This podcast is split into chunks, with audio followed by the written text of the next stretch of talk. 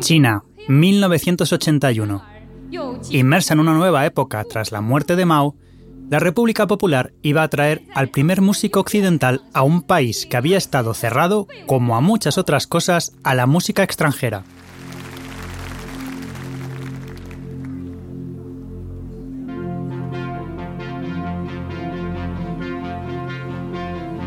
El francés Jean-Michel Jarre es habitualmente considerado uno de los pioneros de la música electrónica popular. Comenzó tocando la guitarra en grupos de rock, componiendo para otros músicos franceses, experimentando con electrónica a través de su participación en el GRM de París, junto al creador de la música concreta Pierre Schaeffer editando en solitario algunos irregulares discos experimentales, una banda sonora y colaboraciones para la Ópera de París. Y de ahí, como por arte de magia, dio el paso al gran público con 28 años gracias a la publicación del también histórico disco Oxygen.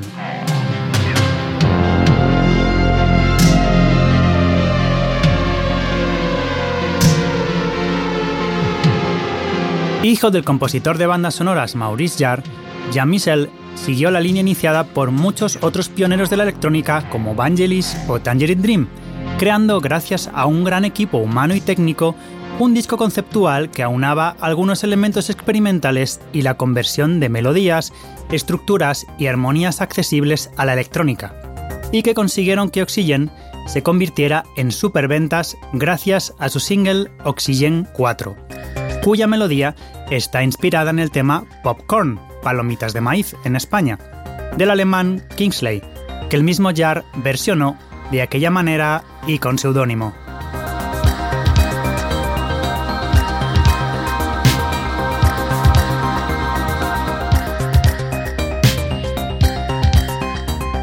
El año 1981 no fue un año cualquiera.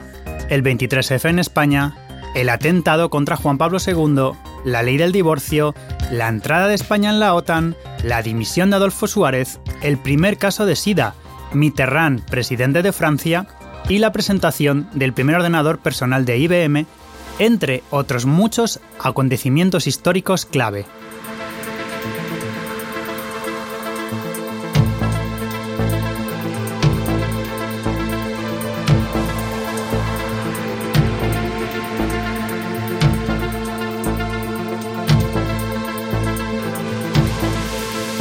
Tras dos años de negociaciones entre Francia y China, y tres años después del fallecimiento de Mao, Yar consiguió cerrar cinco conciertos.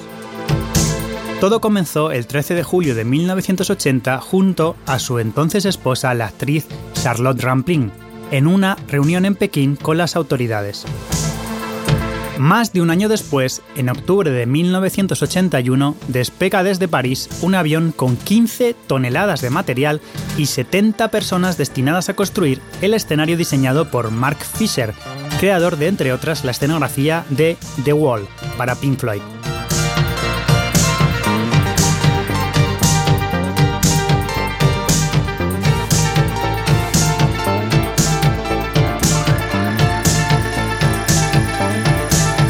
El periplo de desgracias que el equipo tiene que sufrir en China es de película, pero baste decir que en el Palacio de Deportes de Pekín, donde se iban a celebrar los primeros dos conciertos, al llegar los franceses se encuentran sin tomas de electricidad.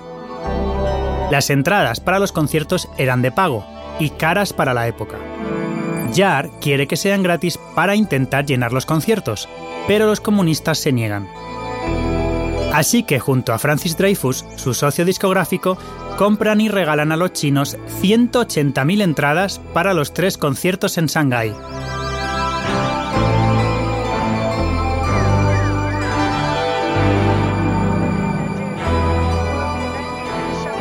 Llega el día del primer concierto en Pekín, 21 de octubre. Prácticamente todos los espectadores son militares o funcionarios. China aprovecha para invitar a Panchan Lama Ederni, el colaboracionista líder tibetano, para que el mundo piense que la situación con el Tíbet va bien.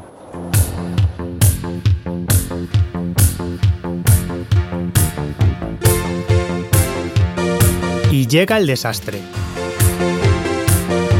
La electricidad no es fiable, los sintetizadores suenan como pueden. Hay nervios, fallos, errores, el público comienza a abandonar el estadio.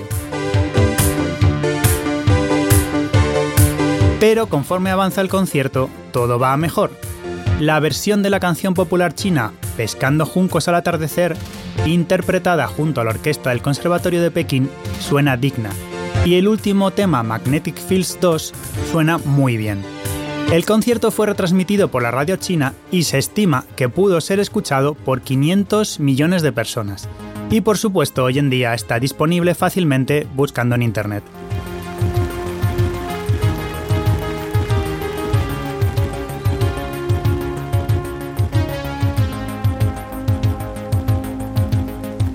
El disco con historia de hoy, los conciertos en China, poco tiene que ver con los conciertos que se ofrecieron.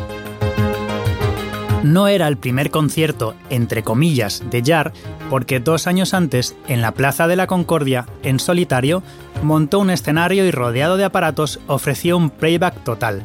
Puso sus dos primeros discos, Oxygen y Equinox, mientras fingía que tocaba. Y de forma similar, se hizo con los conciertos en China, el disco apenas contiene material en directo, sino regrabado en estudio.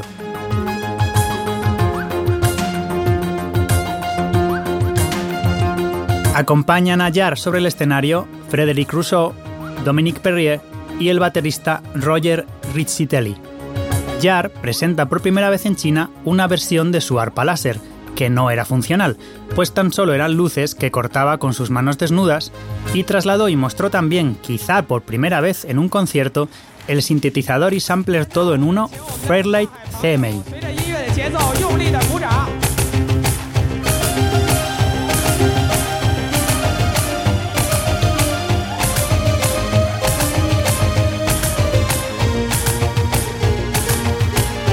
Pero es indudable que el disco con historia de hoy merece el reconocimiento de haber logrado, gracias al carácter instrumental del trabajo de Jar, llegar a un mercado discográfico que se abrió definitivamente a la música occidental, popularizando los conciertos de música electrónica para masas y continuando la línea iniciada con Oxygen, hacer que la electrónica formara parte de la cultura popular.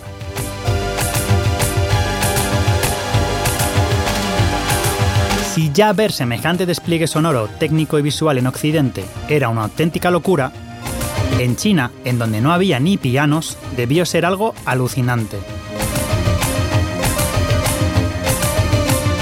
Editado originalmente en dos LPs, Los conciertos en China contiene sobre todo material de su último disco Magnetic Fields, algo del anterior Equinox y sorprendentemente nada de Oxygen, junto con seis temas nuevos que de por sí podían haber representado un buen disco, de estudio por supuesto.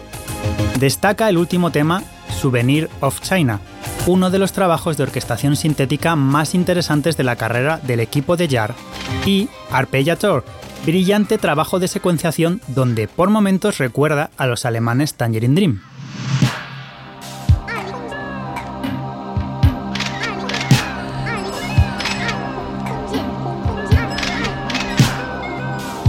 Jean-Michel Jarre me despierta sentimientos encontrados.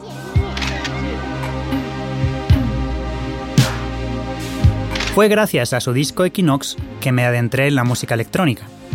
Con 12 años, encontré un viejo cassette en la guantera del todoterreno de mi tía mientras hacíamos un viaje por Gran Canaria. Y sin Jar no hubiera entrado a formar parte hace muchos años de su club de fans en España, donde conocía gente única y extraordinaria, entre los cuales estaba un tipo fanático total que tenía todos y cada uno de sus discos, sus singles, sus rarezas. Un tipo que sonreía continuamente llamado Nacho Ares. Puedes seguirme en miguellázaro.com y gracias por escucharme.